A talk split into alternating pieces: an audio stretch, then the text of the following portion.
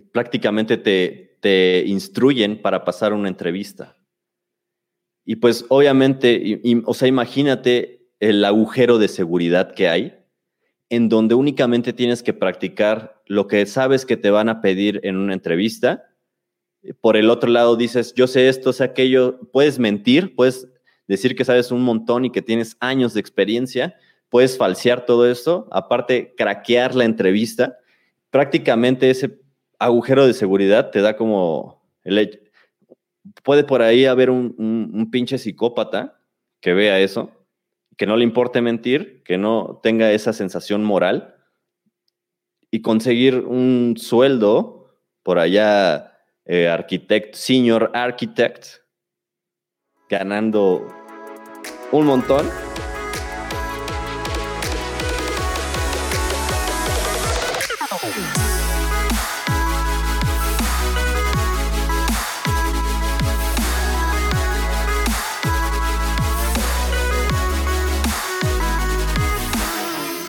¿Qué tal? ¿Cómo están? Bienvenidos una vez más a este podcast, el podcast del programador. Eh, en esta ocasión vamos a tener, eh, vamos a estar platicando acerca de tres diferentes temas. Vamos a estar hablando acerca del reclutamiento en TI. Te voy a hablar acerca de un poco una reflexión que he estado teniendo. Eh, bueno, entre otras reflexiones que también te voy a mencionar. Y también voy a estar hablando del tema sobre mi experiencia aprendiendo estos tres lenguajes que ya te había mencionado anteriormente. Rust, eh, Rust, eh, ya se escucha, gracias. de, estos lenguajes que he estado aprendiendo, de Rust, Go y Swift. Y también vamos, te, voy a estar platicando acerca de un tema, de un tema más eh, como local, un tema acerca de la reforma de, la ley de derechos de autor. Es un tema más como local que está aquí en México, que tiene que ver acerca de la piratería. Y pues quiero que este podcast sea un poco más reflexivo, por lo que me gustaría escuchar bastante tu opinión, eh, si me estás escuchando en el live. Eh, si me estás escuchando en el podcast ya grabado en Spotify, te recuerdo que puedes escuchar el live los domingos en vivo por mi canal de YouTube o en mi página de Facebook. Y pues bueno, eh, quisiera escuchar tu opinión acerca de estos temas. Te voy a platicar primero yo lo que, lo que he visto, lo que he escuchado, mi opinión y después me gustaría que eh, pongas en los comentarios eh, acerca de, de, lo que tú, tú opinas al respecto.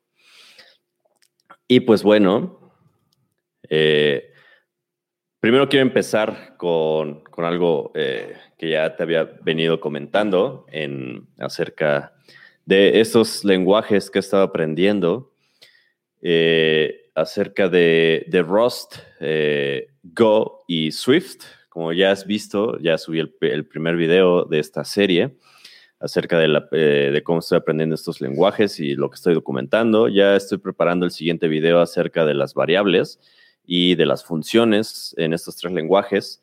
Sin embargo, eh, pues te voy a platicar aquí primero en el podcast un poco acerca de lo que he alcanzado a ver. Y pues eh, de lo que te puedo decir hasta ahorita acerca de estos tres lenguajes es que lo que he visto em, especialmente es que en Rust se, Rust es un, programa, es un lenguaje de programación eh, bastante, bastante peculiar. Eh, siento que por alguna razón rompe cualquier paradigma que, o cualquier eh, esquema que había anteriormente con los lenguajes. hay que prestarle especial atención ah, porque puede, Rust puede llegar a confundirte eh, en ciertos casos, como por ejemplo, ya te lo explicaré más a fondo en el video que voy a subir. Eh, si no lo has visto, te recuerdo que puedes ver la lista de reproducción, ya está en mi canal de YouTube. Lo encuentras con el mismo nombre de usuario, Diego de 3V en YouTube. Y bueno, por ejemplo, de lo que te puedo platicar ahorita es, es que Rust, lo que he alcanzado a ver es que rompe paradigmas como, por ejemplo, eh, Rust tiene un especial manejo en, las variables. porque en Rust todas las variables son principalmente inmutables, es decir, no pueden cambiar su valor durante el tiempo, a menos que utilices un keyword especial para hacer estas variables eh, que puedan cambiar su valor. Sin embargo, al ser un lenguaje tipado, un lenguaje de tipado estático y tipado inferido, en Rust eh, no puedes asignar, aun siendo una variable mutable, no puedes asignar un valor de diferente tipo del que ya declaraste o del que ya se infirió, del que ya el valor, el tipo que ya tiene una variable. Sin embargo, en Rust existe y se utiliza algo que se llama el shadowing. El shadowing probablemente ya lo habías escuchado si vienes de JavaScript, lo, lo habrás visto en, en, en, al menos en Visual Studio Code, de repente te, Visual Code, VS Code, te, te, recuerda como o te alerta de que estás haciendo un shadowing o estás sombreando una, una variable. Eso quiere decir prácticamente que estás utilizando el mismo nombre en una variable, por ejemplo, normalmente se da en las funciones anónimas, el mismo nombre que ya está declarado afuera. Entonces estás sombreando, estás, estás utilizando el nombre de una variable. En Rust esto es común, esto se utiliza, esto no es un error, no es un error de tampoco de, estilo, de código, sino que se suele utilizar en Rust el shadowing de las variables. Y esto, a, a diferencia de mut, de la palabra mut, de hacer una variable que pueda cambiar de valor durante el tiempo, durante la ejecución del código, el shadowing te permite eh, cambiar también, hacer un switch en el, en el tipo, por así decirlo, pero en realidad al final sigue siendo eh, la misma naturaleza de, un shadowing de, las variables, es decir, de reutilizar simplemente el nombre, es la reutilización del nombre, que pues por detrás eh, se traduce a todo el manejo, todo el impresionante manejo de memoria que tiene Rust y que lo hace sumamente rápido. Otra cosa que he visto es que eh, estos tres lenguajes que, he estado, que he estado viendo eh, tienen cosas en común, también incluso con JavaScript y con TypeScript. O bueno, que prácticamente pues, es lo mismo, ¿no? TypeScript es solo un superset. Pero en fin, tiene, tiene ciertas eh, similitudes tienen similitudes estos tres lenguajes entre ellos y a la vez con, con, otros como Python y JavaScript. De hecho, tienen bastante influencia y también aparte influencia de, de los, esos los, los lenguajes de bajo nivel, los más eh, famosos, o sea, C y C++. Y se nota bastante su influencia entre ellos. Y por ejemplo, pero por ejemplo también eh, te puede llegar a confundir porque, por ejemplo, en Swift, que te puedo decir que hasta ahora es el lenguaje que más me ha gustado de los tres eh, en cuanto al estilo. Sin embargo, lo malo de Swift es que principalmente solo se utiliza, digamos, para desarrollar en Apple. Existen proyectos, he visto proyectos eh, escritos en Swift para hacer eh, servidores, digo, para hacer web apps, o sea, del lado del backend. Sin embargo, pues obviamente Swift no está hecho para ello, ¿no? Y no, es que corran lento, que sean pésimos, sino que pues simplemente hay mejores opciones, entre comillas, para ello. Pero en cuanto a estilo, diría que Swift es, un, es bastante buen lenguaje. Y eh, pues bueno, también he estado viendo como cosas entre los tres que pueden llegar como a, este, si vienes por ejemplo de JavaScript, a causarte ruido. Por ejemplo, el hecho de utilizar los, los arreglos deja de ser flexible en estos lenguajes, porque en, los tres, los lenguajes, eh, los arreglos son de, eh, por ejemplo, son de, tamaño fijo o deben de tener, eh, deben de tener ya definido el tipo, por ejemplo, en los arreglos, en Swift y en, en Rust, me parece, no, creo que es en los tres, donde no puedes tener aparte de que son de tamaño fijo, no puedes cambiar el, tipo del elemento, de los elementos que están en ese arreglo, así como es normalmente en los lenguajes de bajo nivel. Que, por ejemplo, esto te puede causar ruido porque en, JavaScript se maneja más como listas. son de tamaño, el tamaño puede eh, cambiar, variar, y los, el tipo de las variables que existen en, esta, en este arreglo es más como en las listas o la implementación de las listas en lenguajes, eh, por ejemplo, en Java, pues las listas pues, pueden cambiar de, de, de, tamaño y pues, pueden tener de diferentes tipos de elementos, ¿no?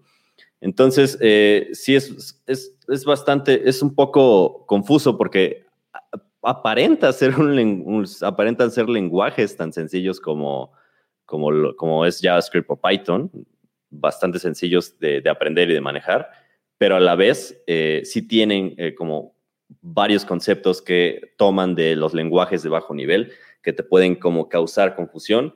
Y, por ejemplo, otras cosas, por ejemplo, en Swift, eh, utilizan let para declarar constantes, ¿no? Que también eso puede llegar a confundir, porque, por ejemplo, let se utiliza en Rust para declarar las variables y también, si vienes de JavaScript, pues se, utiliza, se empezó a utilizar let después de S6 para poder declarar como las variables en, lugar de utilizar el keyword bar. Eh, en Swift, let es para las constantes y bar para las variables. Y bueno, eh, es lo que he visto. También he visto que, por ejemplo, algo curioso en Go es su famoso shorthand, donde no solo eh, te omites el declarar el tipo, sino también omites el usar el keyword bar. Y aquí se ve bastante la influencia de Python, porque terminas por declarar una variable únicamente con su nombre, es decir, el nombre de la variable, el shorthand, que es dos puntos igual a, y el valor. Y ya se infiere, ya no tienes que utilizar la palabra keyword, eh, y pues básicamente pues es como Python, ¿no? Nada más tu nombre de variable y su valor. Y pues eh, eso es lo que he estado viendo hasta ahora. Como te digo, eh, te, recuerdo que puedes ir a mi canal de YouTube. Voy a subir el video acerca de las variables, donde te voy a explicar todo eh, más a fondo. Esto es lo que he alcanzado a ver. Y pues hasta ahorita mi experiencia con estos tres lenguajes, pues es que Swift me gusta mucho, pero lamentablemente nada más, incluso en las ofertas laborales también he estado checando eso. Pues Swift eh, no te lo piden, obviamente, o no he encontrado yo algún empleo donde te digan, pues aquí usamos Swift para el backend y pues requerimos a alguien que haya usado eh, Vapor, Vapor, que es eh, como vapor, creo que se llama uno de los frameworks para utilizar este Swift para el, para el backend, es un web framework me parece. Y pues también eh, cosas curiosas hablando de esto de los, del, empleo en estos lenguajes, es que lo que te decía eh, hace rato, con las digo en el podcast anterior con las estadísticas, de que Swift ya lleva incluso cinco años, cinco años siendo el lenguaje más amado eh, o más buscado, como refiriéndome al lenguaje más amado, más buscado, según Stark Overflow, como que lo utilizas lo llegas a utilizar y ya eh, lo elegirías de nuevo si te preguntaran cuál lenguaje elegir, ¿no? A, pesar de tener pues, ya experiencia con otros lenguajes o de tener otras opciones, pues tú elegirías Rust, ¿no? Te, si, si tocas Rust, te vuelves súper fan de ese lenguaje, ¿no? Y pues, o sea, te digo que ya lleva cinco años así. También igual Go está dentro de este top y los dos están dentro del top de los más pagados. Y pues a pesar de, todas estas estadísticas, que te digo que eso nos dice que ya esto de el futuro, o sea, yo te podría decir que es, el futuro son estos lenguajes, sin embargo, incluso ya es cosa de ayer eh, eh, por estas estadísticas y también porque he encontrado en las ofertas de empleo que he estado investigando, que incluso ya te piden arriba de tres años de experiencia en alguno de estos lenguajes. Cuando pues me parece que eh, Go se dio a conocer bien, bien, bien después del 2010. Y pues eh, también te dice cómo, eh, pues ya, digo, yo, yo tuve la experiencia de haber, por ejemplo, eh, comenzado con, con, JavaScript, con Node.js, cuando apenas estaba dando a conocer, ¿no?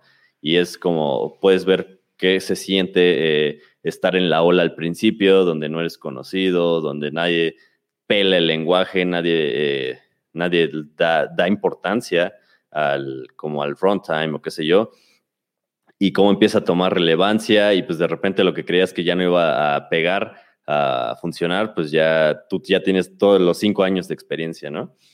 Y pues te puedo decir que desde esa perspectiva, incluso eh, pues ya puede llegar a ser un poco tarde eh, lo de aprender estos lenguajes, ¿no? Digo, no, no es que absolutamente sea tarde, y que pues ya definitivamente ya no tiene caso aprenderlos, ¿no?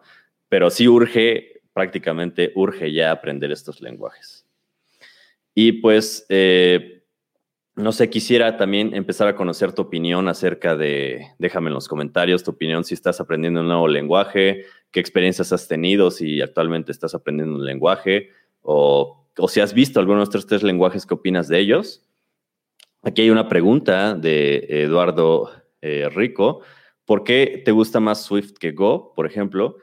Eh, pues te puedo decir que me, gusta más Swift porque es, eh, siento que es más como que encontraron la forma, hallaron la forma de ser flexibles y de también tener como, te dan guiños, guiños me refiero a cómo puedes encontrar cosas de otros lenguajes eh, fáciles, pero, o sea, mucho mejor eh, implementados que, que, por ejemplo, en Rust o en Go. Como te decía, en Rust, pues te puedes ir con la finta o puedes eh, sonar, puedes pensar al principio que pues, es un lenguaje súper fácil, ¿no? Pero te empiezan, empiezan estos temas como del shadowing, del borrowing, de, las variables que no son mutables, que tienes que explícitamente decir que la variable va a cambiar durante el tiempo. Y pues porque como, se, como es inferido y utilizas bar, utilizas let, eh, pues ya eh, te hace pensar que va a ser como JavaScript, ¿no? Pero no. Y por ejemplo en Swift, en Swift hay cosas como que el, el punto y coma es opcional. Y por ejemplo, en Rust, una cosa bastante interesante que he encontrado en Rust es que el punto y coma sí se utiliza en Rust y de hecho es esencial en el lenguaje porque el utilizarlo da un significado u otro, no sé, por ejemplo, en la función, lo que he alcanzado a ver de las funciones en Rust, es que utilizas el punto y coma para dar un significado totalmente diferente. Por ejemplo, si lo pones, eh, tu función ya no regresa nada, eh, básicamente eh, el punto y coma diferencia entre lo que le llaman una expresión, me parece, y una sentencia. Y un statement. Y, pues, o sea, le, das totalmente un, significado diferente en la función con el uso, en Rust con el uso del punto y coma. Puedes regresar un valor o puedes eh, dar como que es lo que le llaman el statement y ya no regresas nada. Y pues puede ahí como llegar a causar confusión, por ejemplo, si vienes de JavaScript donde el punto y coma es opcional, pues por ejemplo en, en, en, Swift el punto y coma sí es opcional, en Swift, eh, por ejemplo, utilizan las dobles comillas para, para, para, declarar un carácter o para declarar un, este, para declarar un string. En Rust hay diferencia entre utilizar las comillas, eh, las sencillas, para declarar un carácter o las dobles para declarar un string. Y eh, también, por ejemplo, Swift, Swift sí es un poco flexible en cuanto a, los, a, las colecciones, porque, eh, por ejemplo, el, arreglo sí tiene un método append, donde puedes ir agregando como si fuera una lista en los arreglos la información, sin embargo, tienen que ser del mismo tipo. Eh, Swift, por ejemplo, tiene más eh, como estructuras de datos. He visto que llega a tener más estructuras de datos. Tiene sets, me parece, tiene maps, tiene las clases, tiene estructuras, tiene alias. Puedes declarar alias en, Swift, digo, en, Go y Rust, por ejemplo. Lo que he alcanzado a ver, todavía me tengo que meter más a fondo, pero lo que he alcanzado a ver es que eh, no no utilizan, no tienen tantas estructuras. Por ejemplo, en Swift puedes totalmente hacer orientación a objetos porque tiene clases. En Go, por ejemplo, me parece que todavía utilizan, utilizan una como extraña eh, forma de hacer eh, programación orientada a objetos, entre comillas, utilizando como las estructuras y luego declarando funciones donde le pasas la, la instancia de la estructura, algo así. En fin, eh, también, eh, pues Swift tiene muchas cosas y, es como, me parece como más minimalista, ¿no? Como que hay muchas eh, cosas bastante, es un lenguaje bastante sencillo y, y, poderoso, o sea, como que ellos encontraron más el equilibrio. Sin embargo, no quiere decir tampoco que Rust y Swift, digo, Rust y Go sean como peores, ¿no? Pero, por ejemplo, a mí sí me gustó Swift, igual y nada más es una opinión personal, pero sí, sí, Swift eh, fuera, a pesar de que ya es open source, ¿no? Si fuera bastante popular y, dijeran, pues sí, hay un chingo, hay muchas ofertas eh, eh, laborales en, para hacer backend, hay muchas librerías, muchas bibliotecas estándar hechas para hacer backend y todo eso, creo que utilizaría Swift. Ah, dice José Luis, eh, en mi trabajo anterior, hace como cuatro años les hablé de Go, pero nadie me hizo caso. pues eso es lo que normalmente pasa, ¿no? Que como te había dicho, eh, eh, tuve la experiencia, al menos yo con Node.js, de que al principio pues nadie hacía caso, ¿no? Como que eh, no pensaba, no habría, había esta como excusa o miedo de, pues JavaScript nada más es para el frontend, ¿no? JavaScript nada más es para el navegador. Eso no va a pegar, eso no va a jalar, no va a funcionar. Y pues mira ahora, ¿no? Y pues lo mismo, lo mismo fue con Go. Hay, hay, y de hecho lo mismo está pasando con Dino, que por cierto, el hecho de que haga el switch de los lenguajes no quiere decir que pues ya Node.js va a morir y Dino también nació muerto, ¿no? Eh, pero sin embargo, por ejemplo, en Dino, eh, lo que decía anteriormente es como eh, salió Dino y muchos estuvieron en contra, ¿no? Así como de, pues, su principal excusa, ¿no? De, acabo de aprender Node.js y ya tengo que aprender otra cosa, ¿no? Pues qué mentalidad tan mediocre, ¿no? Y también estaba como, como el hecho de, de ah, ah las compañías súper grandes, PayPal utiliza Node.js, no creo que cambien de un día a otro, de la noche a la mañana, a Dino, ¿no? Y pues muchas excusas salieron, hubo muchas personas que les causó ruido la salida de Dino y todo esto, ya lo había, ya lo había hablado en mis podcasts anteriores, sin embargo, pues es lo mismo, ¿no? Ah, eh, les hablas del futuro y muchas personas se, sacan de onda y prefieren seguir utilizando Java y Spring y yo estoy contento aquí con mi, con, mi Java, con, Java estoy contento con Java y pues, eh, eh, pues ya, hay millones, millones de programadores en Java y pues eh, la competencia está, está, muy cabrona, pero pues aún así me gusta, me gusta estar estable, me gusta estar estable aquí con, con Java. Python, aquí hay Python, aquí hay un chingo de lenguajes nuevos. No, no los veo, puro Java. La mayoría sí son, les enseñas el futuro. Pues lamentablemente se cegan, se, se quedan ciegos y únicamente quieren como cosas estables, ¿no? Java y .NET. Y pues bueno, eh, esta, ha sido mi experiencia, es mi opinión acerca de los lenguajes. Eh, me puedes dejar aquí en los comentarios si quieres compartir algo. Eh, también al siguiente tema que quisiera pasar es ah, que es más como reflexiones que he tenido. y aquí sí me gustaría que fueras pensando eh, alguna pregunta o eh, alguna opinión, experiencia que tú hayas tenido en general de tu de procesos de reclutamiento o cómo es que has, eh, cómo, es que, cómo fue tu proceso al conseguir el empleo que actualmente tienes. Por ejemplo, pues sí, cómo, quisiera que me dejaras en los comentarios cómo fue tu proceso de reclutamiento en tu empleo actual. Y claro, ¿qué opinas de ello? Porque te voy a platicar acerca de lo que pienso yo, de lo que he experimentado y de la reflexión que tuve. Eh, me ha tocado, eh, y digo, no soy un experto, no soy un reclutador, no soy un psicólogo, no, no, no, no sé lo que verdaderamente pase detrás no manejo una empresa eh, multinacional, pues, no sé realmente qué pase detrás, pero pues sí es de pensarse, ¿no? Por ejemplo, eh, estaba eh, viendo, bueno, he tenido varias experiencias, te cuento un poco de lo que he visto de, de los procesos de reclutamiento y por qué pienso que hay que eh, echarle un vistazo o reflexionar acerca de, cómo se maneja esto. Porque, por ejemplo, me han tocado varias, eh, tener varias experiencias en procesos de reclutamiento donde el problema principal que veo es que los procesos no reflejan como tal o no son un verdadero filtro que para eso servirían. No, no hay un verdadero filtro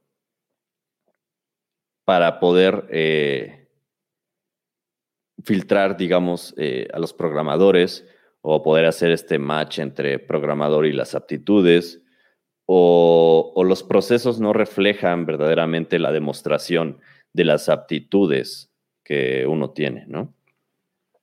Y, y por ejemplo, esto te lo digo porque he visto procesos de reclutamiento, o he estado en ellos, y también he llegado a ver eh, la, otra parte donde te piden eh, pues ayudar en los procesos, ¿no? Que te piden como, pues, ya sabes, ¿no? Mm, que siempre, no sé si te ha llegado a tocar, por ejemplo, que, pero a mí me, llegó a pasar de que pues el clásico tienen a una persona dedicada a hacer procesos de reclutamiento como clásicos, ya sabes, un psicólogo que normalmente hace las preguntas clásicas, para eh, pruebas psicométricas y todo eso, y pues te pide ayuda para hacer los exámenes técnicos. Y únicamente esa, esa parte, ¿no? Pero también, eh, y por ejemplo, están, están estos, ¿no? Están estos procesos de reclutamiento donde te hacen pruebas psicométricas y después te hacen una prueba, su tal prueba técnica, ¿no? Y su prueba técnica consiste en que contestes, contestes a lápiz contestes a lápiz una, un, par de preguntas teóricas, teóricas del, de, este, de, sobre, sobre el lenguaje que, que, vas a utilizar o para lo que te están buscando, ¿no? Y también están los que te piden a lápiz, a lápiz, escribir código o fracciones de, código, escribir sentencias en lápiz, en, un, en, una hoja de papel, escribir sentencias o fragmentos de código que eh, te preguntan, o incluso desarrollar prácticamente todo un algoritmo, qué sé yo, a lápiz. A lápiz. Es como, carajo, pues obviamente eh, no estamos acostumbrados a escribir a lápiz. Y por ahí, por cierto, un, tip interesante es que eh, nuestra memoria eh, funciona junto con los sentidos. Por, ejemplo, hay trucos para, trucos para este, ayudarte en los exámenes, de cualquier examen, escolar o qué sé yo, donde te recomienda, no sé, masticar un chicle de un sabor y echarte eh, loción o perfume o oler algo, ¿no? específico. Y hacer lo mismo, o sea, cada que estudies, hacer eso. Y cuando vayas al examen, comer el mismo chicle y oler la misma cosa o echarte el mismo perfume, porque eh, los sentidos ayudan a la memoria a recordar todo, ¿no? Y, por ejemplo, ayudan a recordar el momento en que estabas estudiando, todos los recuerdos de esos momentos se van a mientras haces el examen, ¿no? Y pues entonces eh, funcionamos así, nuestra memoria funciona así. Eh, digamos que es contextual, es a partir del contexto que ya tuviste o que tienes. Y pues es como, te piden a lápiz escribir algo que has estado acostumbrado a hacer en computadora. O sea, y no, estoy hablando de que el autocompletar, ¿no? O sea, el, el porque también está el tema, ¿no? Que unos dicen, pues es que el autocompletar, pues es que con el autocompletar te hace todo solo, ¿no? Te hace el código solo y, pues ya no hay programadores que piensen de verdad porque el, el, IDE ya lo hace todo. pues si, si de verdad el, el IDE lo hiciera todo, pues ¿para qué necesitan programadores, no? También es la cuestión. Y, está este tema, ¿no? Y que, están estas entrevistas donde la prueba técnica es contestar a lápiz eh, preguntas teóricas o preguntas de, algoritmos o qué sé yo. Esa es una. La otra que me ha tocado es acerca de, de que su prueba técnica eh, son, eh, son puras preguntas, o sea, donde la prueba técnica te, te miden el seniority a partir de preguntas teóricas que no tienen absolutamente nada que ver con lo que vas a hacer. Me refiero que hacen preguntas, eh, no sé, que, que, son como, no sé, por ejemplo, te, te pueden hacer preguntas de estructura de datos y vas a terminar haciendo frontend, ¿no? o sea, es como, y luego lo peor es que a partir de, de, esas entrevistas, luego muchas veces la persona decide qué seniority le toca a alguien, ¿no?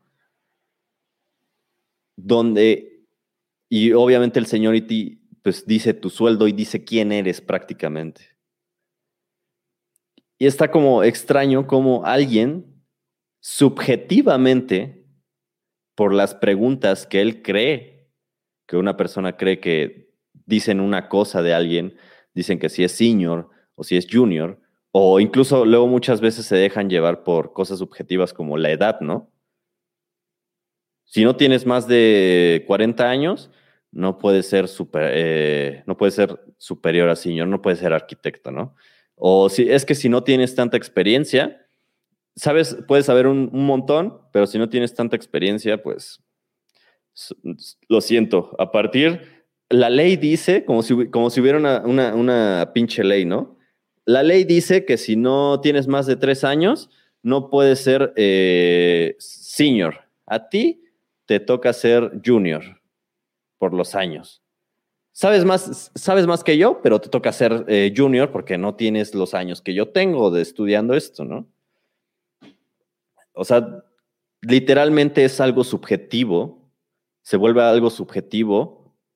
Quien te marca, te sella, ¿qué eres tú? Te sella en la frente quién eres a partir de una cuestión subjetiva de, de una persona del otro lado, ¿no? Y esa es otra, ¿no? Esa es otra que he llegado a ver. Las, las que he visto también que para mí son las más cercanas a bien, son donde te ponen pequeños challenge, lo que les dicen challenge, o, te han, eh, o te pasan, eh, incluso existen estas páginas o estas plataformas donde te ponen a resolver retos y las, las empresas pueden eh, como buscar a partir de retos, pues quién si es, hace match con lo que estoy buscando, qué sé yo. Y pues es lo más cercano porque eh, es una plataforma donde tienes un IDE en, no sé, un IDE en el browser, que es el mismo, por dentro es, por ejemplo, el mismo, eh, el, mismo motor del, del, IDE que utiliza, por ejemplo, Visual Studio Code, que no recuerdo cómo se llama, tiene un nombre, algo así de mono, no recuerdo. Pero, por ejemplo, eh, Visual Code utiliza algo eh, un motor para el IDE, ¿no? Que lo puedes meter en el, en el browser. En fin, creo que son los más parecidos a bien, donde te ponen estos challenge y pues tienes, tienes totalmente el contexto, ¿no? Porque estás en una computadora, tienes tu, el IDE que utilizas, pero en browser, y te ponen pequeños challenge y te ponen a escribir y, ok, o sea, el, challenge tiene algo que ver con lo que voy a hacer, ¿no? Entre comillas también. Y, es que aquí es donde va la reflexión, ¿no? Eh, bueno, y claro, también ese es el tercero, pero no he mencionado el peor de todos, en mi opinión, que es donde únicamente tienen un reclutador que no tiene ni idea de lo que está buscando, ¿no? Que ni siquiera tiene aptitudes técnicas o no tiene información técnica y tampoco no es su culpa, sino que eh, luego muchas, no digo, tampoco no sé qué pasará por detrás, pero también está donde únicamente te, te preguntan, ¿no? Ah, pues sabes esto, sabes aquello, eh, no sé qué te estoy pidiendo, pero ¿lo sabes? ¿Lo, sabes? ¿Tienes experiencia? Ah, bueno, pues, eh, pues pásale. Ah, ¿me caíste bien? A ver tu lenguaje corporal. Ah, ¿eres tímido? Ah, no. Siguiente, ¿no? Donde se basan mucho en, como en estas cosas de que sería como entrevista clásica, donde ya no tiene nada que ver lo técnico, que supongo que serían las, las peores, porque pues para nada obviamente va a reflejar lo que puedes hacer, ¿no? En fin, eh, y bueno, te decía de esta, de esta, de la, de la que te mencioné, donde, donde está, donde te ponen, ponen pequeños challenge en, en, una plataforma, pequeños challenge de código, y pues creo que es la más similar a bien. Sin embargo, hay que también reflexionar acerca de si incluso este que yo te digo que opino que es como la mejor, si este refleja en realidad tus aptitudes o si de verdad es un filtro para saber si lo que vas a hacer para lo que te están contratando lo puedes lograr. Porque, o sea, por ejemplo, y esto lo puedes ver también, hay un montón de videos, perdón, hay un montón de videos por ahí, hay un montón de videos por ahí acerca de, la famosa, el famoso craquear las entrevistas, ¿no? Craquear las entrevistas. Ah, hasta creo que hay un libro, ¿no? Cracking the Interview, donde, donde, te, donde te dicen, prácticamente te, te instruyen para pasar una entrevista.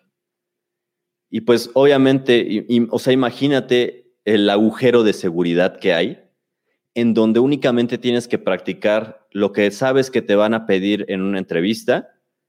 Por el otro lado dices, yo sé esto, sé aquello, puedes mentir, puedes decir que sabes un montón y que tienes años de experiencia, puedes falsear todo eso, aparte craquear la entrevista. Prácticamente ese agujero de seguridad te da como el puede por ahí haber un, un pinche psicópata que vea eso que no le importe mentir, que no tenga esa sensación moral y conseguir un sueldo por allá, eh, arquitect, senior architect, ganando un montón. Es más, puede conseguir un empleo de director y no saber nada técnico. Que por cierto, ¿te suena esto familiar? Digo, tampoco no estoy como tirando eh, odio hacia, digo, es opinión personal nada más. Y lo que, lo que en realidad quiero eh, como decir aquí es que es como deberíamos de reflexionar también eh, estos procesos de entrevista, ¿no? Estos procesos técnicos para ser contratado, estos procesos eh, de reclutamiento en la parte técnica, ¿no? Porque, y bueno, pues tú probablemente puedes decir, ¿no? O sea, es quejarte, quejarte, ¿no? Pero ¿cuál es la solución, ¿no? Aquí está lo que opino yo. Lo que opino yo es que en lo que se deberían de, fijar los reclutadores, y es más como un consejo que como eh, tratar de decirles cómo hacer su trabajo, un consejo o un punto de vista desde un programador, es que la mejor manera de saber a quién contratar es por medio del clásico portafolio, entre comillas portafolio. Guiarse más por lo que ha hecho una persona. Y es que esto es, eh, al menos en programación, esto está, esto es viable, es posible por por el hecho de que existe el open source. Creo que es por lo que se deberían de guiar estas empresas o los procesos de reclutamiento para decidir si una persona entra o no.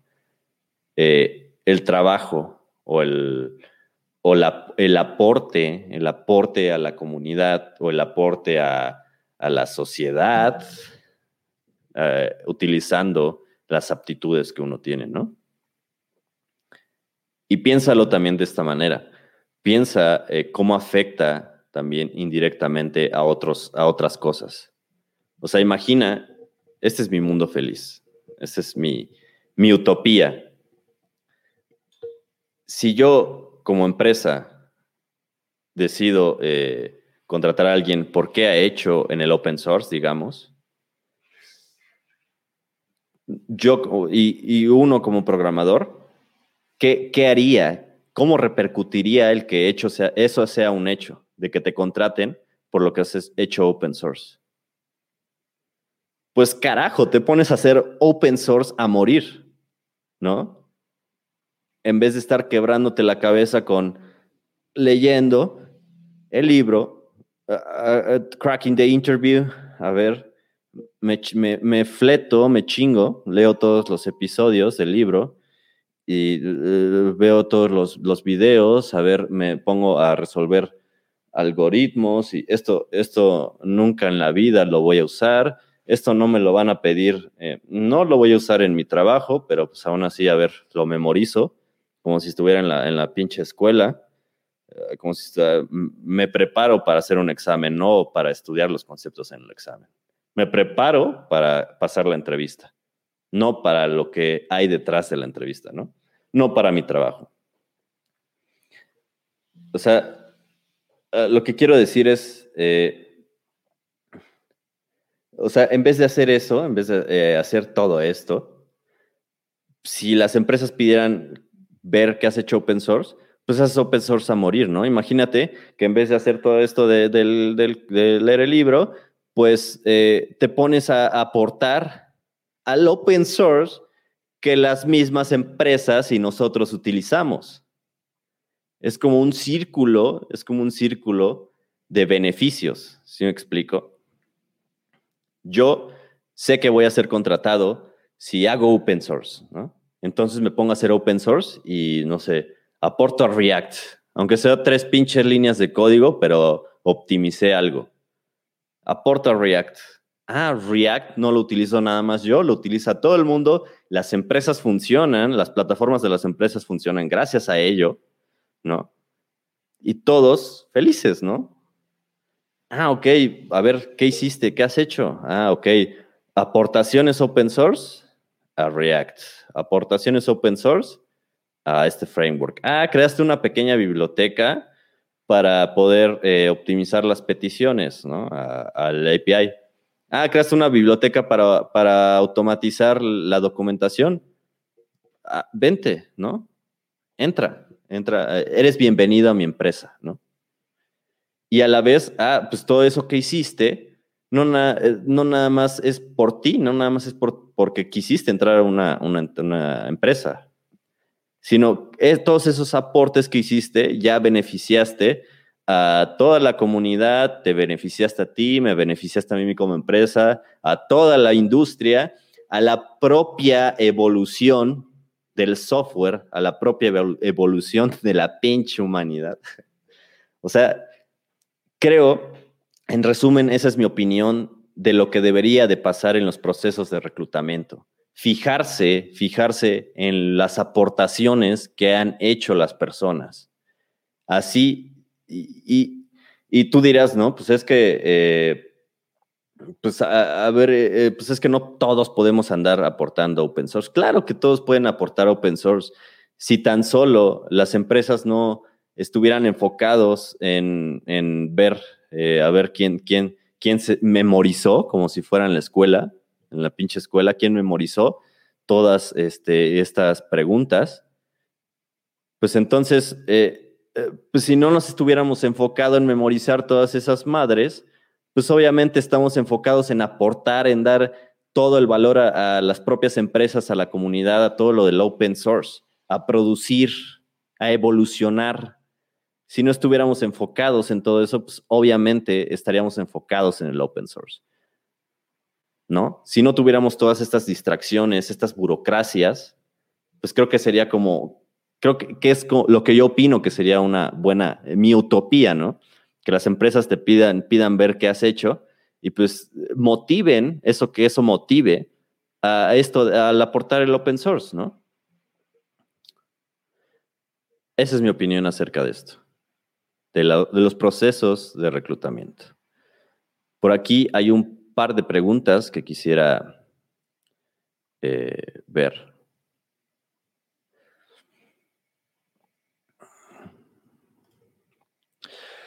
Lo mismo decían de GraphQL y Medium, Twitter y Facebook no podrían vivir sin él. Ah, te refieres a que decían que GraphQL, Facebook, Twitter, nada de eso iba a pegar.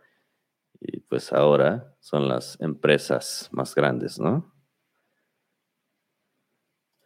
Dice José Luis, me ha tocado el clásico que el reclutador no sabe la diferencia entre Java y JavaScript. Si eso pasa, debes huir o darles otra oportunidad. pues creo que una respuesta obvia, ¿no? sí, y efectivamente, y, creo que también ese es uno de los problemas, que también está en nosotros cambiar esto, ¿no?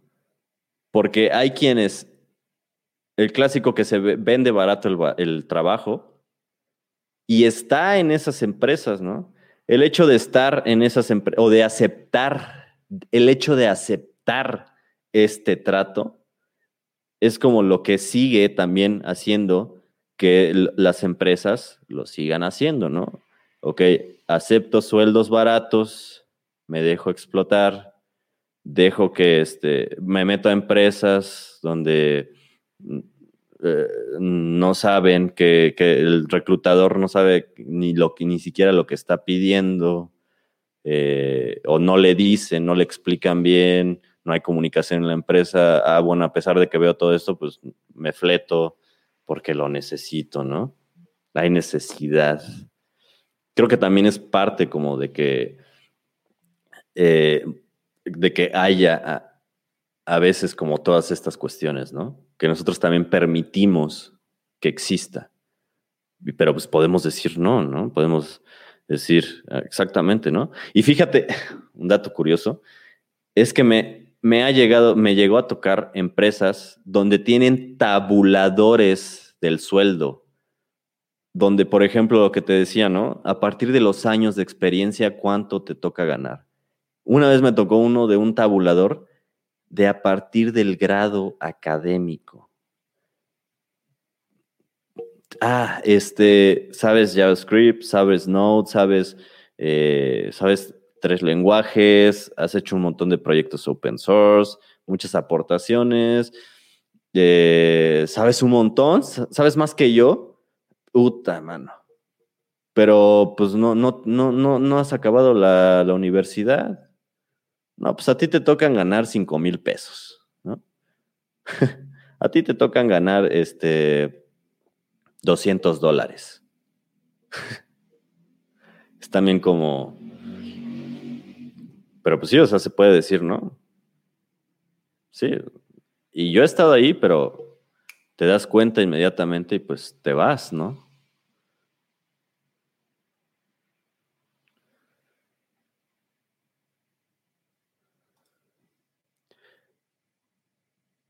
Eh, dice Eduardo, yo no he pedido trabajo como desarrollador todavía, pero creo que los psicólogos no están obligados a saber la parte técnica de las necesidades de la empresa. ¿Tú qué piensas?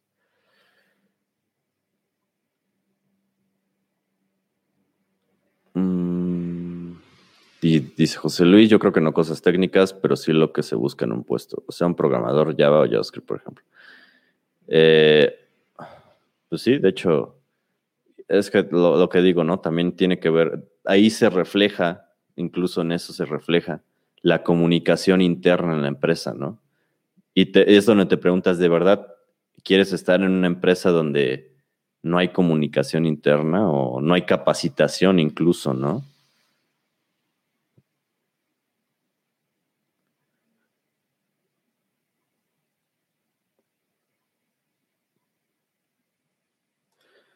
Eh, lo que yo creo nos ha pasado a todos es que nos sentimos muy preparados para las preguntas técnicas y de todo del lenguaje y cuando nos ponen una pregunta básica se nos olvida.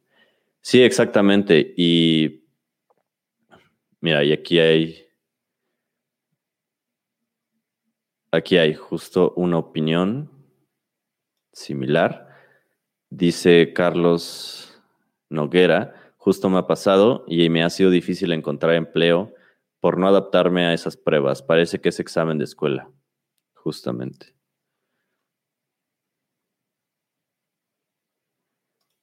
Hay casos donde buscan un Java, dice José Luis. Hay casos donde buscan un Java y pasan a la entrevista técnica y resulta que era JavaScript, entonces ya, entonces pues ya significa una pérdida de tiempo para todos.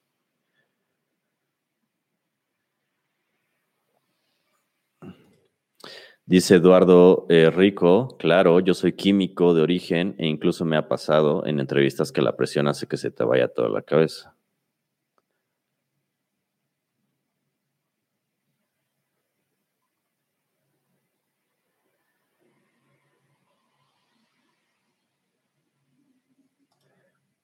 Tengo, dice Eduardo, tengo un, compa que participó, bueno, un amigo, si están en otros países, tengo un amigo que participó en una entrevista por Google y según él solo le preguntaron de algoritmos para un puesto de front, lo que decía hace rato, justamente. Exacto, si de la punta del iceberg no, no se, dice, dice José Luis, exacto, si la punta del iceberg eh, no se sabe lo que se necesita, no quiero pensar cómo es que están abajo las cosas. Mm.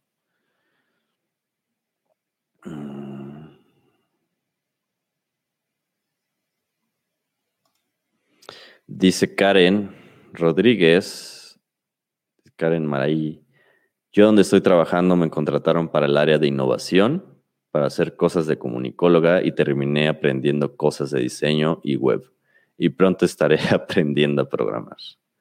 Bienvenido, bienvenida, bienvenida a mi canal de YouTube. Va a haber cosas, pues encontrar cosas bastante interesantes, pero pues sí, también es, es otro problema de, de estos procesos de entrevistas que te buscan para una cosa y terminas haciendo otra. Sí, como dice José Luis, claro, otro clásico, te contratan para algo y terminas haciendo otra cosa. Muchos casos. Ah, dice Carlos Noguera, en total acuerdo, justo he tenido problemas buscando trabajo y estoy adaptándome para conseguirlo. Pues sí, o sea, veo que a varios de ustedes les ha pasado lo mismo, ¿no? Y, y pues sí, efectivamente hay o sea, creo que esto es como reflejo de que hay un problema en cuanto a cómo son los procesos de reclutamiento en la industria de la tecnología, ¿no? Y efectivamente, o sea, yo creo que todos hemos estado en esos casos donde, pues, obviamente tienes la presión de la entrevista, ¿no? Y algunos van a sacar con su, ah, pues, este, es para saber si trabajas bajo presión, ¿no? O sea, es para saber si tienes control, ¿no? Es como, o sea, carajo, ¿no? Es como diferente la presión de una entrevista donde te escriben, te hacen escribir a papel, cosa que, código, cosa que jamás has hecho y jamás vas a hacer. Y, no, es lo mismo la presión ya estando en el trabajo, ¿no? Donde te, hay un book eh, después de hacer el deployment de una nueva versión. Carajo, es como diferente la, la presión, ¿no? O sea, y eso es lo que digo, ¿no? O sea, creo que por eso opino que lo mejor eh, es voltear a ver eh, esta parte de, de más bien ver, guiarse eh, por lo que han hecho las personas, ¿no? El clásico portafolio, ¿no? Y pues sí, o sea, efectivamente, y pues de hecho también un pequeño truco, una, pequeña recomendación que les hago. Si están batallando eh, con estos, eh, con las entrevistas del de trabajo, lo que podría recomendarles y es que justo eh, hay este agujero de seguridad, este backdoor en las entrevistas de trabajo. Y creo que también eh, se puede aplicar incluso en la escuela y donde, ahí es donde se ve la, incluso también la inteligencia para poder atacar este tipo de cosas. Aprovechar, no queda otra más que aprovechar mientras este hoyo de seguridad, ¿no? Prepárense, prepárense para pasar el examen, no para, eh, bueno, obviamente sí, sigan eh, con, aprendiendo lo que hacen, lo que les gusta, su profesión, si les gusta back and front en las tecnologías que les gusten, ¿no? Pero si quieren un trabajo, eh, aprovechar este hoyo de seguridad, este backdoor, no queda de otra y pues también estudiar, ¿no? Estudiar este, cómo, cómo pasar ese examen. O sea, ya, ya eh, o sea, por ejemplo, no sé, eh, si hay un puesto, no sé, de mm, JavaScript o Node.js, ¿no? Buscar, googlear, incluso hay, o sea, les digo que hay páginas, hay, hay quienes eh, ya, ya hacen todo un blog, ¿no? O, hay páginas que te preparan incluso para esto. Que por cierto, voy a aprovechar, si me estás viendo en el live, voy a aprovechar para pasarle unos links donde he estado practicando lo de los lenguajes de programación. Uno es CodeWars, creo que es, eh, ya lo había utilizado antes, pero eh, luego no he tenido tiempo. Pero eh, este es una página para hacer pequeñas, que le dicen catas, pequeños challenge de código. Eh, digo, estas páginas es más como, las encontré más como para poder hacer prácticas de lo que estoy aprendiendo de los lenguajes, pero pues les puede servir para, por ejemplo, practicar cómo pasar el examen del tipo donde te piden, no sé, de algoritmos, ¿no? Eh, eh, les puede servir, ¿no? Practica para pasar el examen, ¿no? No para, practica para pasar el examen, ¿no? Code Signal es otra, codesignal.com. Eh, también hay Challenge, eh, Code Wars, eh, otra es HackerRank. Y también está HackerHeart, me parece. Estas páginas son para hacer estos pequeños challenge. Yo los he estado utilizando para practicar, por ejemplo, los básicos de Go, Swift y Rust pero les puede servir para también practicar cuando les piden de saber de algoritmos, ¿no? O sea, vos resuélvete este problema, como también, si, también como fuera tan fácil, ¿no? Que, porque luego me ha tocado que piden, no sé, hasta este frontend en 30 minutos, ¿no? Vamos a ver qué tan, qué tan bueno eres, hasta este frontend, esta página en 30 minutos, ¿no? Es como 30 minutos te tardas en hacer el setup de todas tus, tus herramientas, ¿no? Pero en fin. Y pues eso, ¿no? También, o sea, si, si, por ejemplo, consejos si están batallando, pues es como aprovechar este hoyo de seguridad. También si te piden, ah, les digo que hay páginas, hay páginas donde ya documentan todo esto, ¿no? Googlea, googlea, preguntas de entrevista, no sé, de Java, preguntas de entrevista, Node.js. Y pues como escuelita, ¿no? a, memorizar esas pinches, las, las respuestas. Eh, y pues eso, ¿no? O sea, prepararse para pasar el examen. Y pero ser consciente de que está mal, ¿no? De que pues, es un agujero de seguridad, lo estás explotando, ¿no? Un exploit. Pero, o sea, saber y ser consciente también de que, ok, esto lo hago para pasar el examen y para el empleo, ¿no? Pero yo sé que me tengo que preparar en esto, en esto, en esto, porque es lo que, lo que pues, va a ser el, el, lo que sigue, ¿no? Lo que va a aportar más, lo que va hacer mejor a la evolución del software y todo esto, ¿no? Pero pues sí, o sea, es como un consejo para, para todo esto de las, de las entrevistas, ¿no? Explotar ese hoyo de seguridad. Sin embargo, pues hay que echarle una reflexión, hay que reflexionar acerca de este, de este proceso. Y... Eh, uh, uh, Y pues, para cerrar, quisiera hablar acerca de un tema que es más como local de aquí, donde me encuentro en México.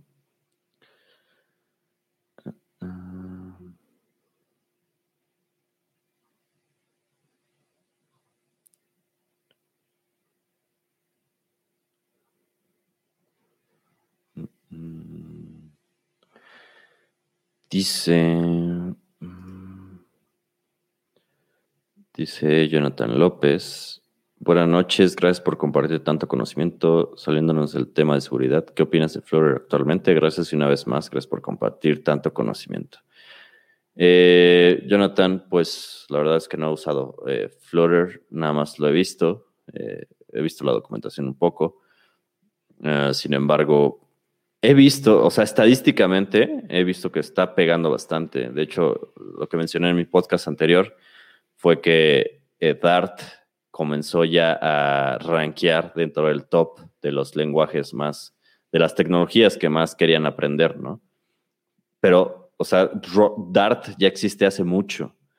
Creo que existe desde un poco antes de que saliera la primera versión de Node.js a partir de la, de la nueva, digo, de la versión de Angular, de Angular, porque salió como, creo me parece que Angular salió con la versión Dart, ¿no? O escríbelo en Dart, o escríbelo en TypeScript, o escríbelo en JavaScript, ¿no? O sea, Dart ya tiene mucho tiempo, pero se comenzó a rankear en los, en los primeros lugares por el hecho de Flutter. Y estadísticamente Flutter, o sea, sí está eh, ganando bastante popularidad o reconocimiento y pues es por algo, ¿no? Sin embargo, lo que yo he alcanzado a ver es que es como, o sea, sí es, sí, sí, supuestamente sí es rápido, pero, eh, por ejemplo, lo que he alcanzado a ver es que se, se escribe como si escribieras React.js, pero sin, sin JSX, ¿no? O sea, creas como tu, tu, árbol, defines tu interfaz, pero a puro código, ¿no? Create, o sea, creando el create widget, ¿no? O creando, instanciando las clases de los widgets, así, ¿no? Pero es un poco, se me hace un poco ilegible. De hecho, por eso existe JSX en React para ahorrarse todo esto. Pero sí, o sea, he escuchado que es rápido, que es bastante rápido.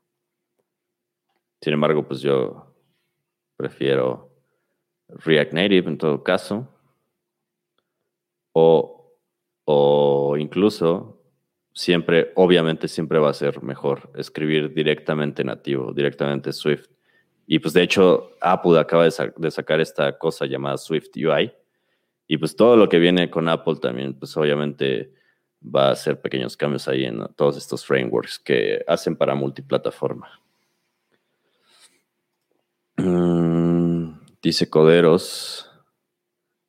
Es la primera vez que escuchamos. Saludos, saludos a Coderos.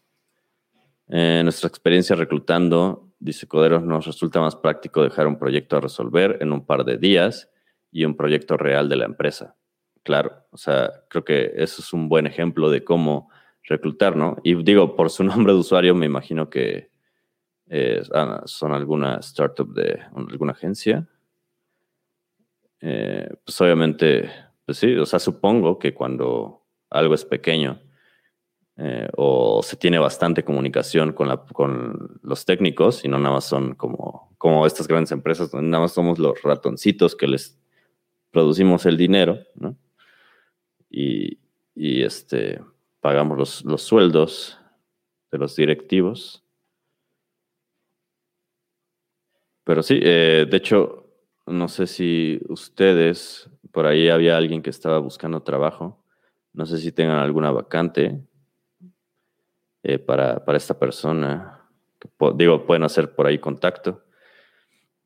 Mm, si, si tienen una filosofía así, supongo son una excelente empresa y por cierto les deseo mucho éxito. Si me pudieran comentar más acerca de ustedes.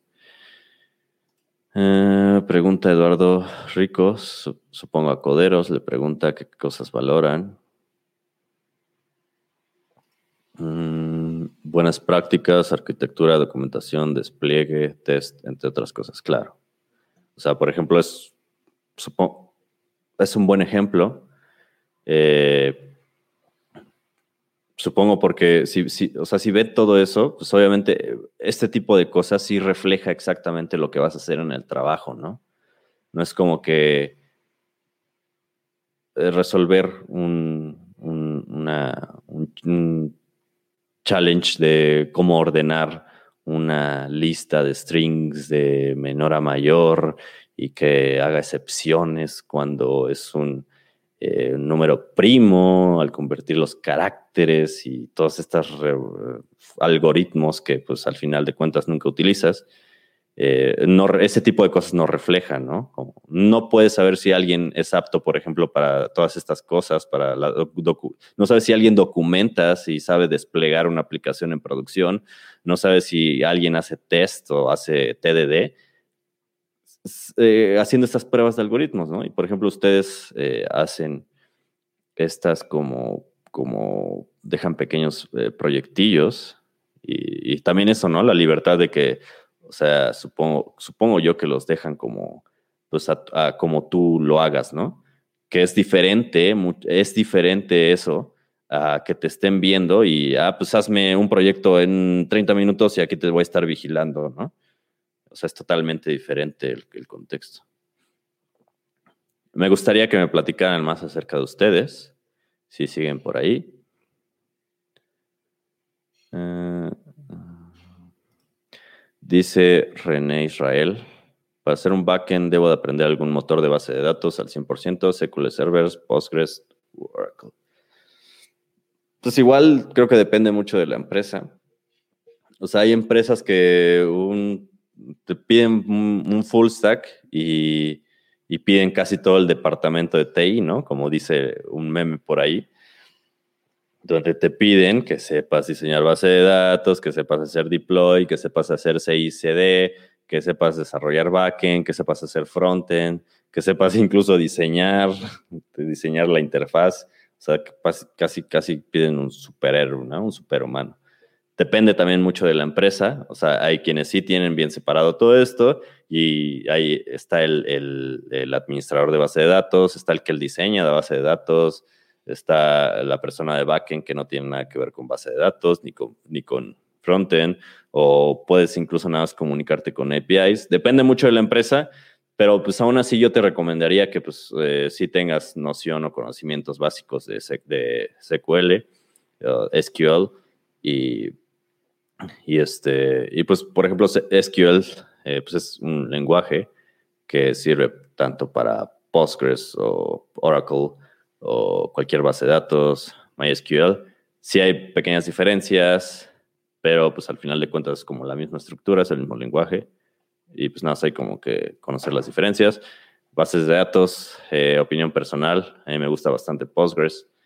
Mm, varias cosas, eh, por ejemplo, tiene por ahí pequeñas extensiones para meter el tipo de dato de geolocalización y muchas otras cosas. Oracle, mm, pues no te lo recomiendo mucho, a mí no me gusta bastante, a menos que utilices Java.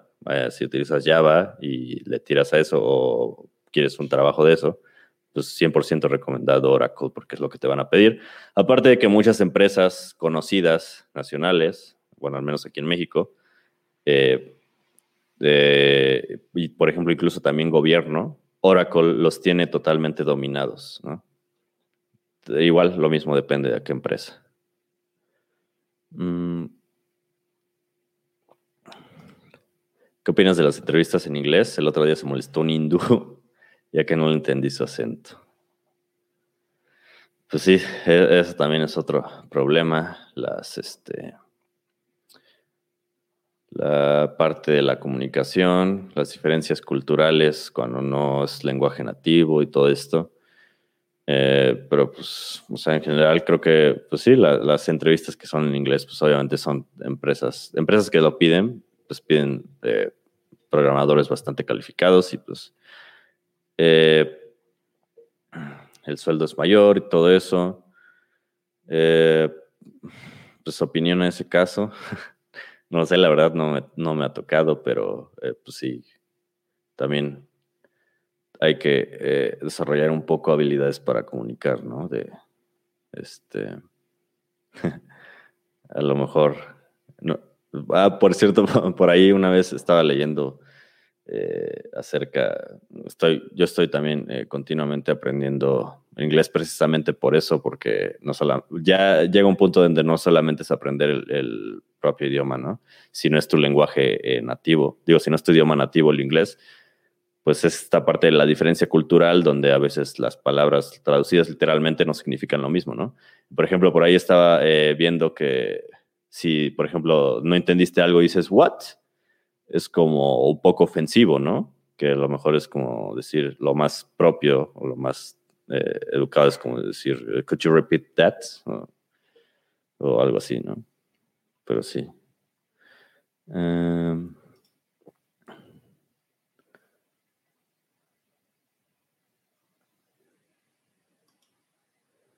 Dice Carlos Noguera, deberías hacer un live sobre freelance y de alguna forma no depender de una empresa que te contrate. Sí, sería, es buena idea. Tal vez un podcast de eso. Em, en tu experiencia, ¿cuál consideras que es la tecnología en backend más fácil en aprender y que tenga gran sostenibilidad? Pues va a sonar un poco a cliché, pero la tecnología en backend más fácil es la que a ti te guste. Eh, lo que yo te recomiendo es que pruebes varios lenguajes, varios frameworks y, con la, y obviamente eh, la facilidad también tiene que ver con tu, con, tu, con tu gusto, ¿no? Si algo no te gusta, no te motiva, pues no lo vas a estudiar, no lo vas a practicar, te va a fastidiar, y pues se te va a hacer difícil, termina siendo difícil, eh, pesado. Si algo te gusta, te suena, si se te, se te va a hacer fácil, te va a gustar, vas a practicar y pues vas a estar ahí en ello, ¿no? Entonces, pues suena un poco cliché, pero pues es la verdad, ¿no? La tecnología más, que considero más eh, eh, fácil en aprender, pues es la que a ti te guste. Y pues, por ejemplo, incluso si te dijera una respuesta concreta, yo te diría Node.js, porque es lo que a mí me gusta, ¿no? O lo que he aprendido, lo que más me ha gustado aprender.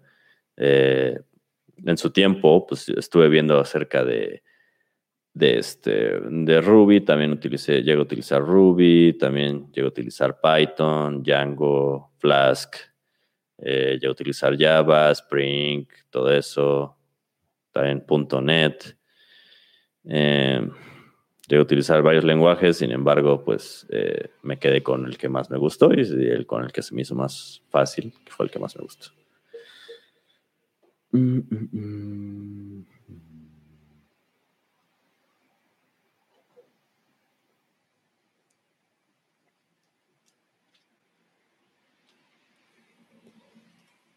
Dice Coderos, somos una comunidad en YouTube Twitter, pero Christopher Díaz, que es la persona detrás de la comunidad, está en varias empresas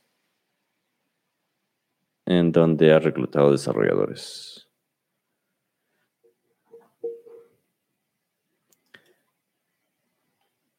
Mm, mm, y pues bueno, ya para cerrar, quisiera rápidamente nada más tocar el tema que hubo aquí local en México acerca de eh, lo de la reforma en la ley de la propiedad intelectual. Mm. Y eh, pues digo, no quiero, no quisiera yo fomentar eh, la, desinformación. Únicamente, así como disclaimer, únicamente como aviso, notificación, es que nada más te estoy dando mi opinión. No tomes lo que voy a decir aquí como hecho eh, de, sobre este tema no tomes lo que te digo como la verdad absoluta de este tema y como fuente oficial de información sobre el tema o legal o cosas así. Únicamente te voy a dar mi opinión y lo que he alcanzado a ver. Porque de hecho, mi opinión ahorita es que hay bastante desinformación. Eh, de hecho, hay bastante, siento que hay bastante desinformación porque se han eh, estado esparciendo estos mitos que para mí o lo que yo opino es que son mitos acerca de sobre la, eh, la censura y todo esto.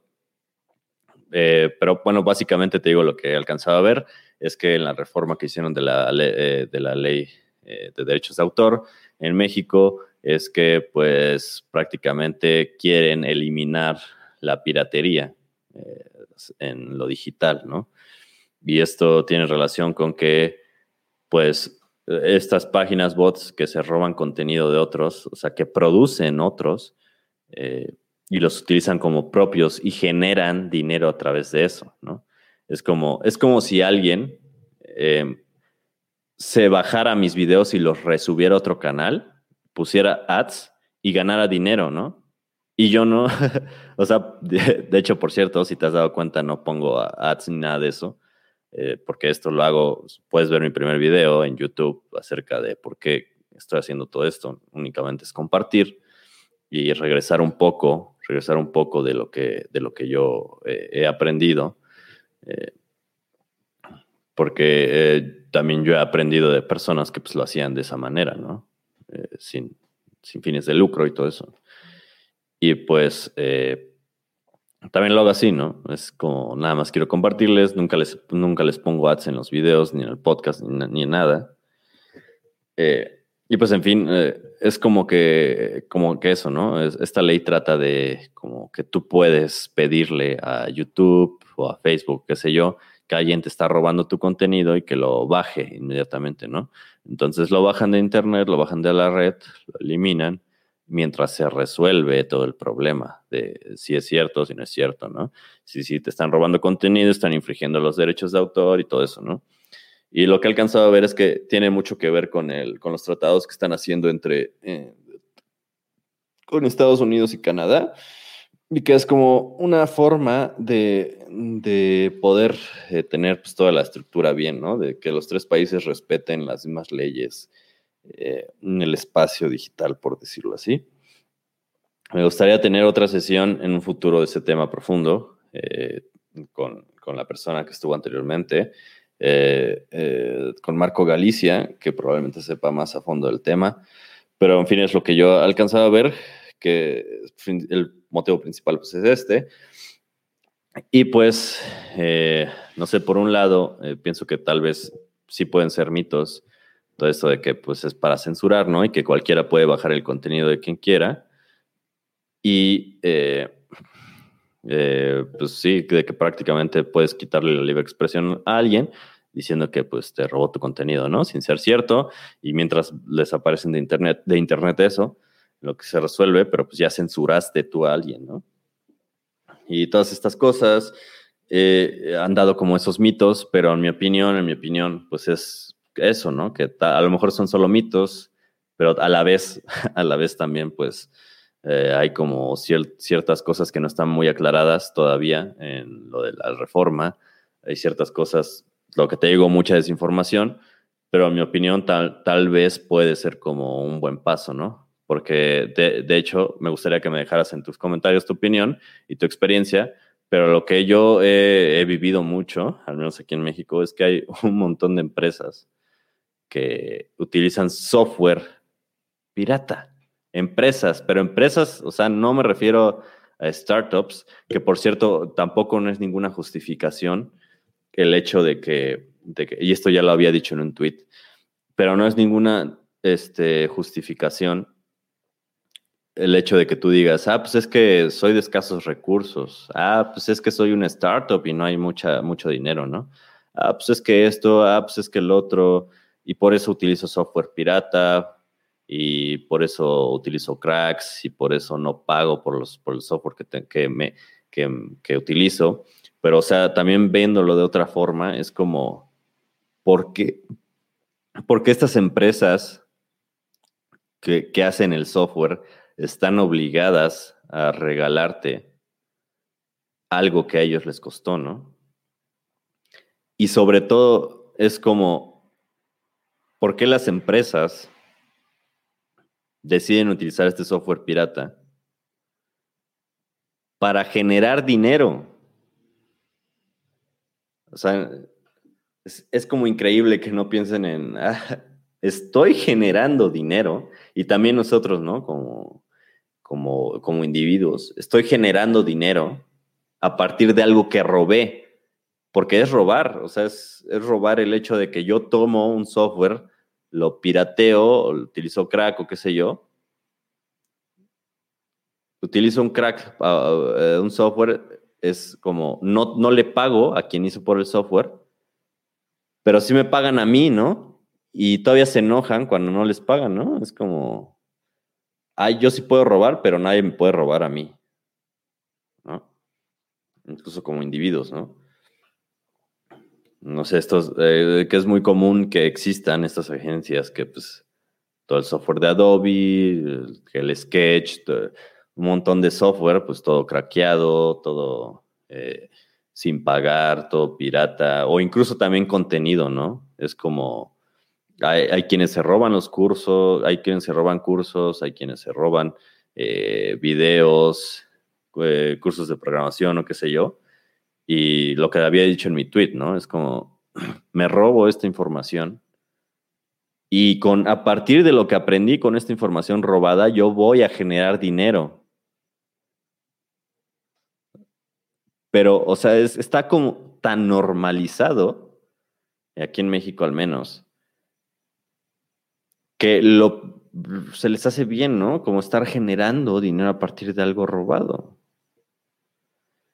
Y pues, o sea, considero que esta, que esta ley como que viene un poco a, eliminar todo eso o a regularlo, qué sé yo, o como a, poder ya por fin, digamos, eh, tener leyes, tener una ley, un respaldo legal de que se empiece a castigar todo esto, ¿no? Porque también esa es otra, es que el problema es que no hay leyes, ¿no? No puedes decir como, ah, pues es que utiliza software pirata y se encarcelen, ¿no? Cierra la empresa. No, pues es que no hay leyes, ¿no? Y pues, o sea, en mi opinión, es como que la parte buena de todo esto, ¿no? O sea, de que desde, el otro lado, pues también, o sea, incluso también como, como programador o qué sé yo, también ponte a pensar, ¿no? ¿Qué sentirías tú si, si alguien encuentra la forma de eh, bajar tu proyecto de, GitHub eh, no sé, algún, algún, algún compañero o socio que se enojó contigo, lo, se lo baja y lo resube y empieza a generar dinero a partir de código que tú hiciste, ¿no? O si alguien te contrató para freelance, no te paga y empieza a generar contenido con la plataforma que tú ya hiciste, ¿no? A generar dinero con la plataforma que tú ya hiciste, con el trabajo, el código que tú ya hiciste, ¿no? Pues esta ley pues viene a resolver como todo eso, todo eso, ¿no? También como que protege esa parte, ¿no? Ah, pues aquel está, está infringiendo la ley de derechos de autor porque eso yo lo hice y no me pago por ello, ¿no? Es de mi autoría y pues, o sea, todo, todo, todo este rollo, ¿no? Siento que va como que a calmar, a normalizar todo este rollo, eh, toda esta, eh, esta cosa es como la parte buena en mi opinión, pero sí efectivamente, en mi opinión, Ah, hay cosas que no están bien aclaradas y que sí se pueden dar pauta como a que esto que era mito, estos que te digo que para mí son mitos, pues se vuelvan realidad, ¿no?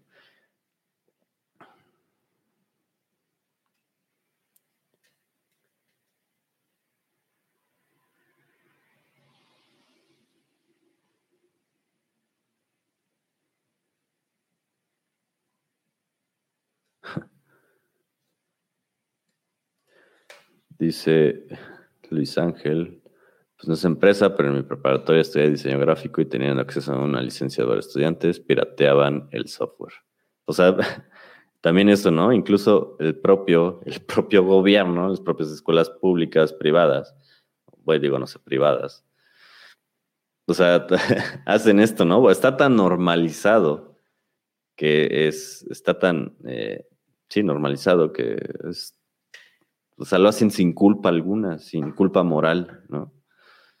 Las propias instituciones del gobierno utilizan software pirata, las propias instituciones quebrantan esta, ley, ¿no? Estas leyes.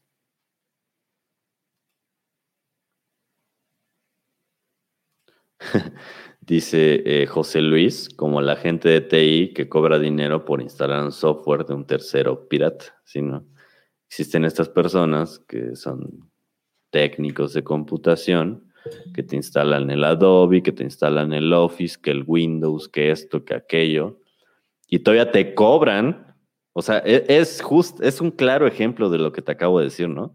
O sea, estas personas cobran, generan dinero a partir de robar algo y a partir de robar software y dárselo a alguien más, ¿no? Generan dinero a partir de robar. O sea, prácticamente, o sea, y es, y es que también es eso, ¿no? O sea, está, está, tan, está normalizado y parece que no hay culpa moral, pero pues es lo mismo si, se salieran a la calle a, robar a la gente literalmente con arma, ¿no? O sea, roban y generan dinero a partir de ello. Es increíble esto. Pero en fin, esa es mi opinión. Pues creo que son las partes buenas de las leyes.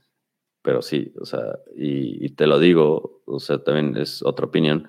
Mm, hay mucha desinformación ahorita y no hay que dejarse llevar por, por los mitos. Incluso, incluso también reflexiona, en tu propia crítica o reflexión, tampoco no te dejes llevar, eh, incluso por lo, que, por lo que escuches aquí. Te digo, voy a tener, espero tener una sesión próxima con un especialista, con mi amigo que es especialista, eh, sobre estos temas que nos pueda aclarar un poco más. Sin embargo, pues sí es como, como echarle un ojo, ¿no? Y, otro, y un consejo es que, o sea, no, no lo leas de estas páginas de internet repletas de ads, ¿no? Donde pues es un negocio, es un negocio, ¿no? O sea, eh, crean estos títulos y estas notas amarillistas, que los mitos, que nos censuran, que la guerra política y que en internet y que nos van a dejar sin internet y que el líquido de rodillas y que el COVID y todo esto, ¿no? Y es como, eh, eh, también es como, como, como, esa parte, ¿no? No dejarse llevar por estas notas amarillistas y por ahí todo, todo repleto de ads, ¿no? Ay, ¿por qué será amarillista, no? No, pues quién sabe. Ha de ser por los ads, ¿no? Pero, o sea, sí, no dejarse llevar por estas notas y como, por ejemplo, echarle un vistazo incluso al paper oficial, ¿no? por ahí creo que está en PDF. Y pues sí, o sea, investigar todo esto. Y tampoco no adelantarnos como ciertas cosas que nosotros pensamos o que intuimos. Y pues con esto cierro la transmisión. Si tienen alguna pregunta, alguna opinión, ustedes, alguna, algo que quieran comentar, lo pueden dejar en el cuadro de comentarios. Y si no, pues sería todo por el día de hoy.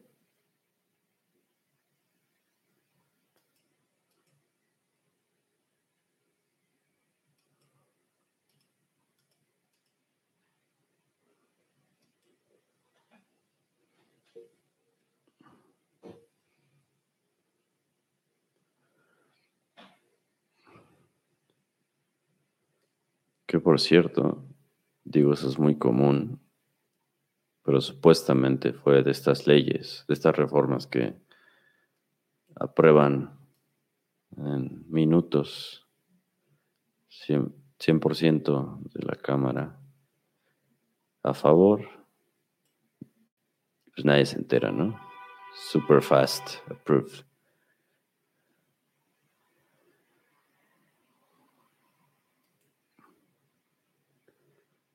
Carlos, Carlos Noguera dice, nada, solo gracias, gracias, ojalá tu comunidad aumente rápido, eres bueno.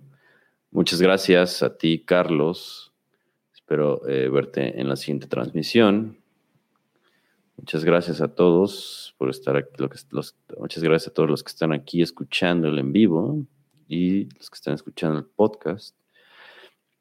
Mm, dice Jonathan López, muchas gracias, saludos desde Perú, mucho, mucho éxito y mucha salud.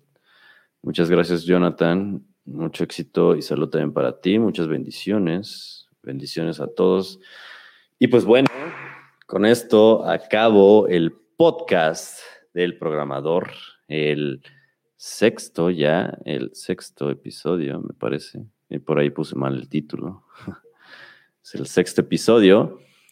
Y pues bueno, les agradezco a todos los que estuvieron acompañándome aquí. Te agradezco a ti eh, que me estás escuchando. Muchas gracias por haberte quedado hasta el final. Muchas gracias. Eh, que estés muy bien. Te deseo lo mejor. Mucho éxito. Muchas bendiciones. Mucha luz.